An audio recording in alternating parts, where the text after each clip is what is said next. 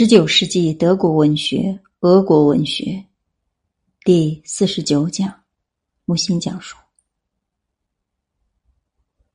小说在古代德国不足道，浪漫主义时期也不见不朽的大作。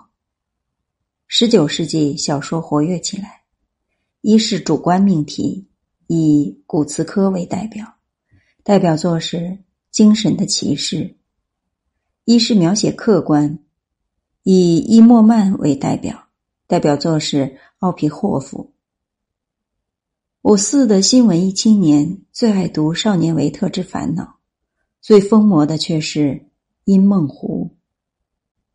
作者是德国的施托姆，当时几乎时时处处碰到人家在读《因梦湖》，我一时找不到，急死了，终于找到。不过是写初恋、失恋，情景交融，很柔和，很罗曼蒂克。但我本能觉得这类纯情的作品不经久。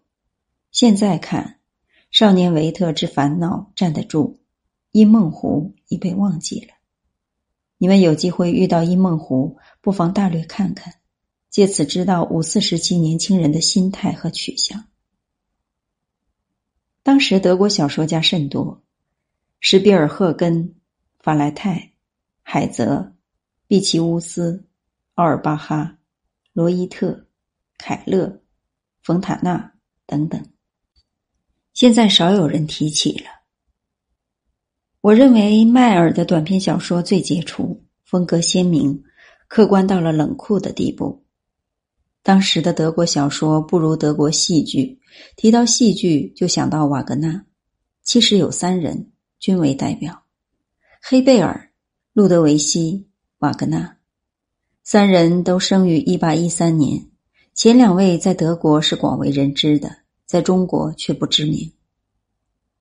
理查德·瓦格纳写的是越剧，与一般歌剧的区别是，歌剧主要是唱，越剧则以乐队与歌唱并重。瓦格纳本想写交响乐，听贝多芬。自知不敌，遂写越剧。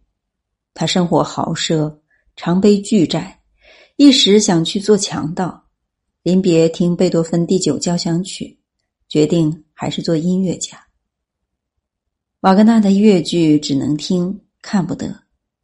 最好的作品是《特里斯坦与伊索尔德》和《帕西法尔》。特里斯坦与伊索尔德写爱，写情欲。出演，尼采说：“第一个不协调和弦出，回答了蒙娜丽莎之谜。”瓦格纳好用半音，后人多受影响。帕西法尔可谓得道成圣，恬淡空旷。其中有一段快乐的星期五，写耶稣受难，他是艺术家中最霸气的一位，一招反感。托尔斯泰一见之下奋起搏击，但托尔斯泰错了。瓦格纳的真挚深沉，尤其到了晚年，真正炉火纯青，返璞归真。帕西法尔是少数几个艺术的极峰，可以说是托尔斯泰理想的艺术。我初听帕西法尔，觉得艺术到这样子，无法批评。黑贝尔深受少年德意志的影响。可贵在纯粹用自己的原创力观察人生。他认为戏曲描写外在行动的时代过去了，剧场的真正功能是表现灵魂的内在运动。这种角度史无前例。他是浪漫派悲观主义的夕阳中燃烧的个人主义火炬，影响到后来的易卜生和北欧其他作家。奥托·路德维希。比较差些，他写时做了黑贝尔、瓦格纳的补充。康德重理想，叔本华重真实。普法战争以后，叔本华在青年中还大有影响。要到尼采出来，叔本华才让位，而尼采又从叔本华出来，再舍弃叔本华。这里必须郑重声明：哲学家、文学家、思想家、艺术家。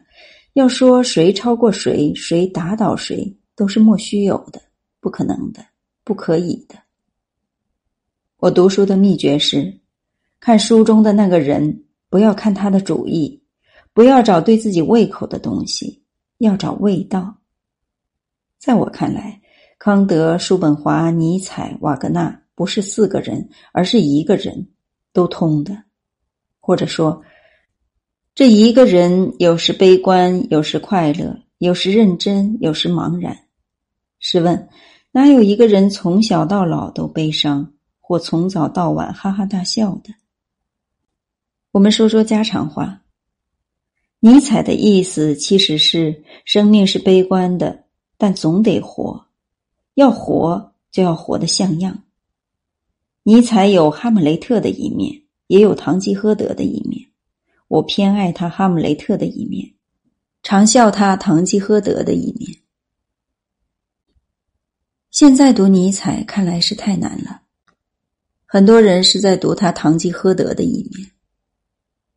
我们所处的时代和尼采的时代相比，是他那个时代好。他的时代，天才大批降生在德国、欧洲。那时代是工业时代。我以为工业时代是男性的，商业时代是女性的。我们正处在阴柔的商业时代。二十世纪末期碰上这个时代，其实倒霉。我的对策是索性抽掉这个背景，在我作品中看不到这个时代。曹雪芹聪明，抽掉他的时代，他本能懂得时空必须自由。大观园在南京、北京，他不让你弄清楚。莎士比亚对他的时代毫不关心，他最杰出的几部作品都不写他的当代。再去看尼采的书，当时的德国连影子都找不到。他把事实提升为诸原则，他只对永恒发言。艺术家可以取材于当代，也可以不取材于当代。到目前，没有正面提出艺术可以不表现时代，但我不主张艺术不去表现当代，这样会做作。戈哈特。豪普特曼比尼采小十八岁，诗人气质，思想接近尼采。初期巨作是写实主义的，有《日出之前》成名，又有《孤独的人》《织工》《塔皮》，都力量充沛。后来慢慢写到象征主义去了。出代表作《陈忠》，在五四时期颇有影响。我曾把陈忠的主角列为超人。写入我的论文《伊卡洛斯全诗》。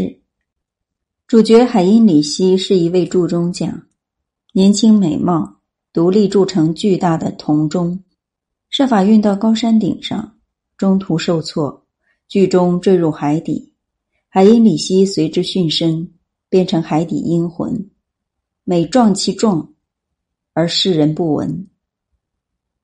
我年轻时很喜欢这个剧本，现在呢？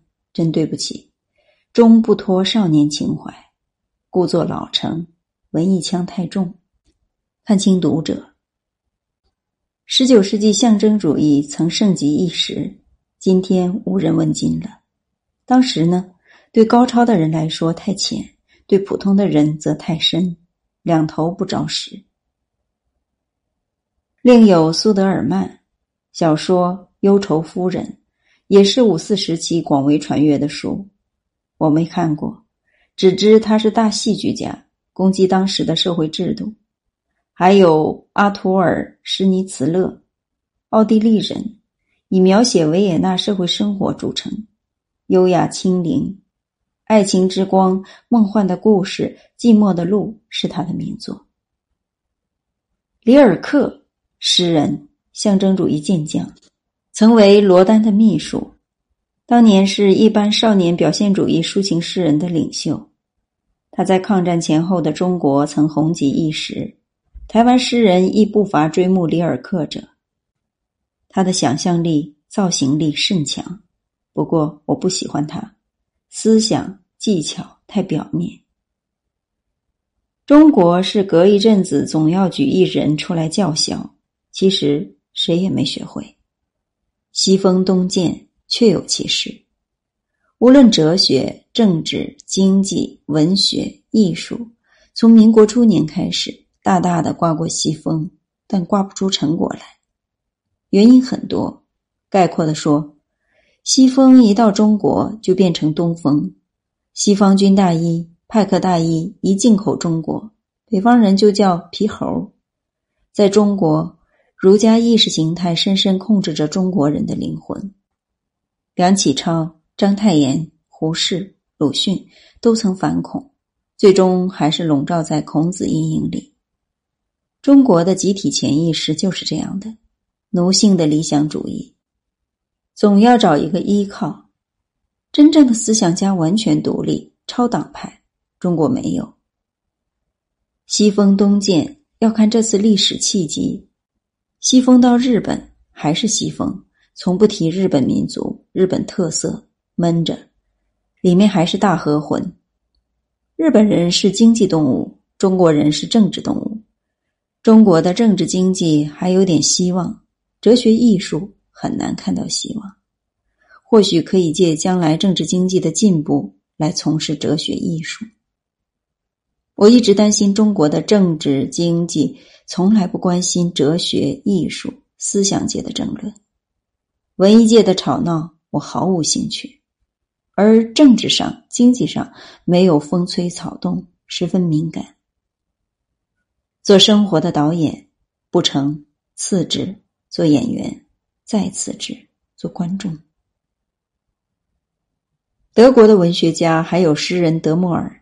写的明媚高洁，剧作家霍夫曼斯塔尔神秘光彩，菲比西以写平民和孩子们的生活著称，胡赫是女诗人，技术精纯，想象丰富。托马斯曼小说严正热情，散文恬淡优美。瓦塞尔曼的小说曾比作狄更斯、托斯托耶夫斯基，有先知的权威性。十九世纪德国的文学很兴旺的，但一般说起就是少数几个文学家。施托姆凭一本《因梦湖》，豪普德曼凭一本《沉钟》盛传百年，想想不很公平。文学家个人的命运和文学史的大命运往往不一致，要注意个人的作品，不要随文学大流，大流总是庸俗的。小时候，母亲教导我。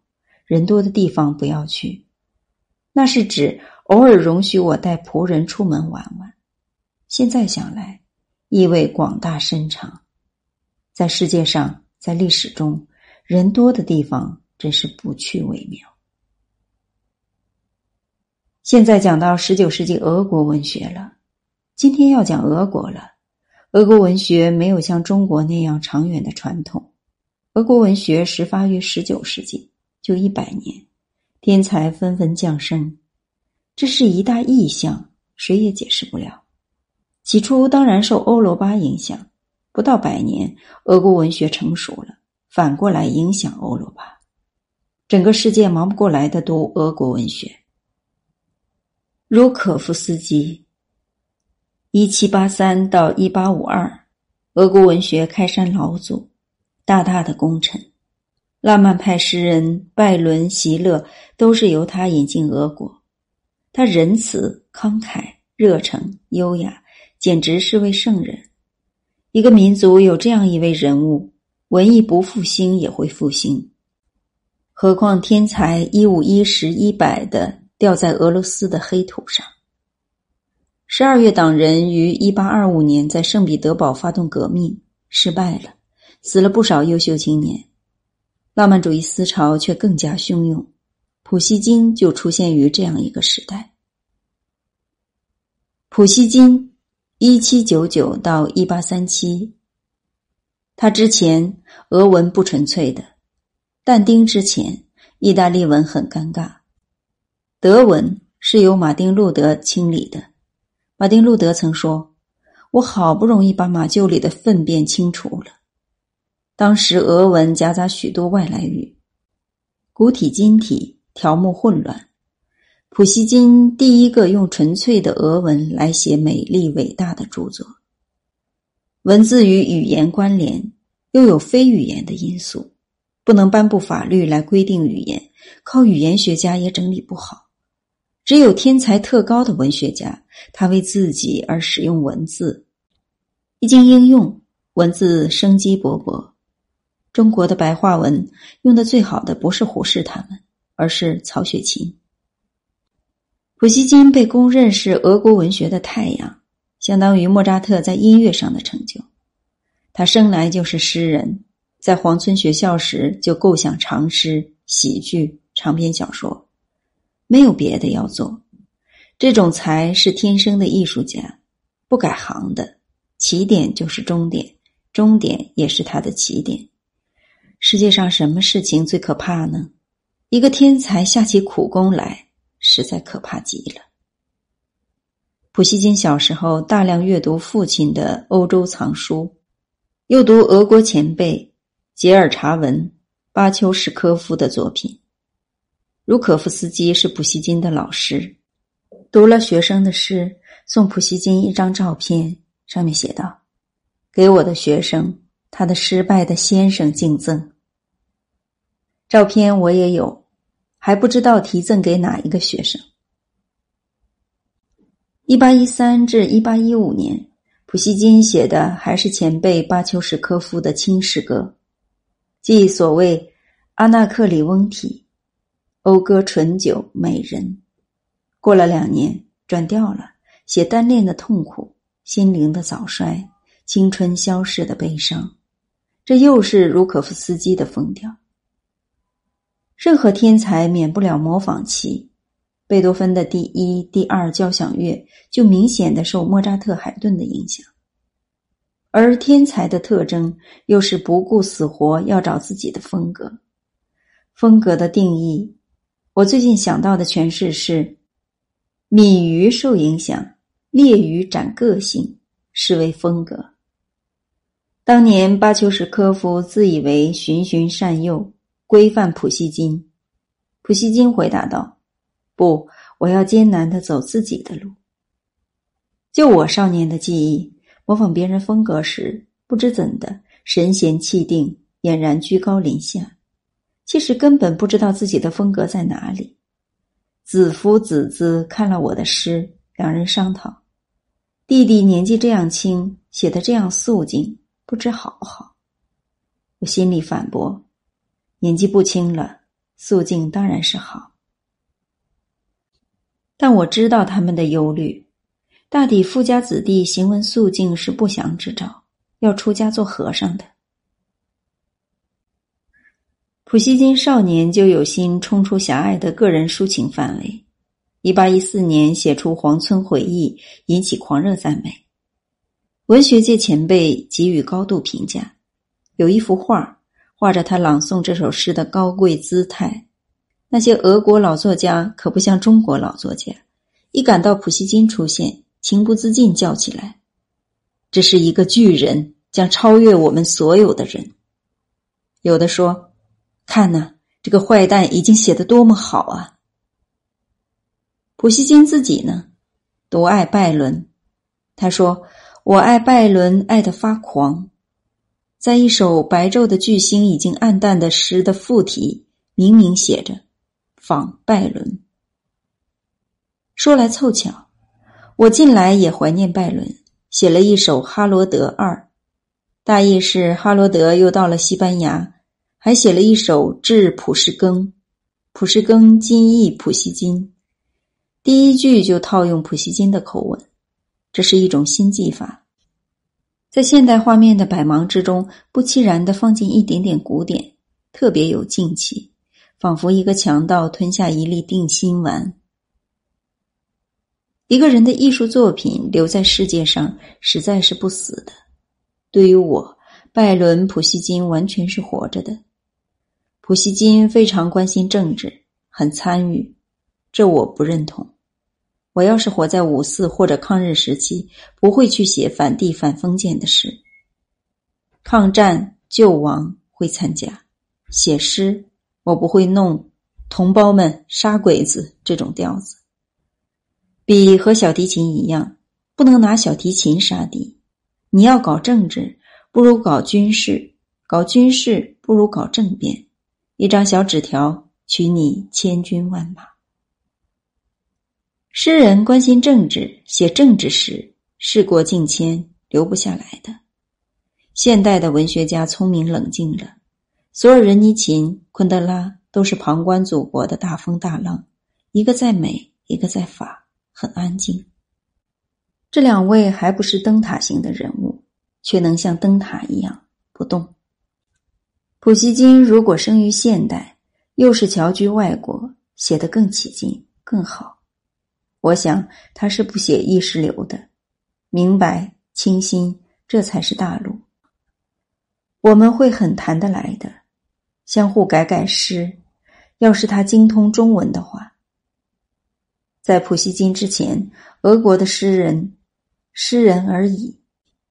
普希金是第一位艺术家的诗人，这是别林斯基的评价，很中肯。吉尔察文善于描写景色，音调铿锵有力；巴丘什科夫造型优美，格调和谐；茹可夫斯基有迷人的音乐性。这些特征，普希金一下子就吸收了。据说看普希金的原稿，非凡的简洁。简洁是大天才的特征，在希腊是典范。有人向普希金请教。很早你就同繁荣为敌，同废话作战，教给我如何才能巧妙的与简练为伍。不知普希金怎样回答？如果普希金授权我回答，我就写道：“先生，来信太啰嗦，祝简练。作文第一就要简练，简练就是准确，就是达意。果戈里也很懂普希金的好，他说。”普希金的每一句话之所以强有力，只由于这句话与别的话连接在一起，才有整体的重量。如果离开了整体，这句话就软弱无力。绘画通这个道理，书法亦复如此。普希金对希腊诗下过极大的功夫。别林斯基称希腊为艺术工作坊。流放时期写。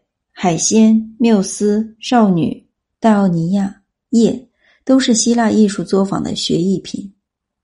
普希金读希腊时也只是读译文，但像别林斯基所说，深厚的艺术本能弥补了不能直接研究古代作品的缺陷。别林斯基这些话也替不通外国文的同志们做了解嘲。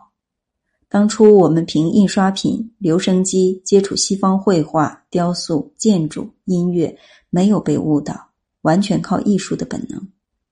将来一定要到希腊去，用手指触摸神殿的柱子。海涅、斯汤达对拿破仑大颂赞，而普希金与拿破仑的关系真是难为他了。文学家的爱恨是自由的，纯个人性的。而史家的爱恨是有标准的，非个人的，所以艺术家一谈历史，脸色凝重。司马迁写《史记》很为难，雄辩、巧辩，甚至诡辩。为他所喜欢的人物讲几句话。他喜欢项羽，按理成者为王，败者为寇，只有《帝皇传》才能列为本纪。可是司马迁却写作《项羽本纪》。全文处处突出项羽的性格才能，最后虽然狠狠批评了一句，整体看明明是小骂大帮忙。我完全认同司马先生的用心良苦，《滑稽列传》《游侠列传》都是司马迁兴趣所钟，别开生面，其他史家是不写的。司马迁在《史记》中做尽了小动作，因为实在写得好。其他史家奈何不得。史笔、文笔是不一样的，文学与史学的大问题，至今无人提出来研究。论到性格才华的惺惺相惜，普希金喜欢拿破仑，而国情民心使普希金不能言出由衷。他写于一八二一年的拿破仑，原是列为宋诗的，但按照当时的社会舆论。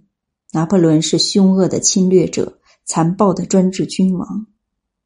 三年过去后，普希金大概想了三年，他改变了说法，称拿破仑是叛逆的自由的继承者和元凶，小贬大褒，无疑承认拿破仑的英雄性。事情早已过去，我着眼于诗人的用心，凡使诗人为难的事，不论大小，我最感兴趣。他们为难的事，轮到我也为难。好在许多使古人为难的事，我不为难了。古人的梦由今人来醒。记得说得好，最快乐的梦不及醒悟的一刻。《致大海》一诗是普希金向浪漫主义告别，拿破仑、拜伦都消失了。写《欧根·奥尼金》时，普希金的制高点是超意的了。他关心时事，但一到艺术就十分纯粹，这一点致命的重要。托斯托耶夫斯基读了太多太多的历史和哲学，小说中一点不肯流露。所谓冰山是只露八分之一在水面上，但是现实的归现实，艺术的归艺术，艺术不能跟现实走，艺术也不可能领着现实走，所以普希金全面关注现实，而作品如此之纯。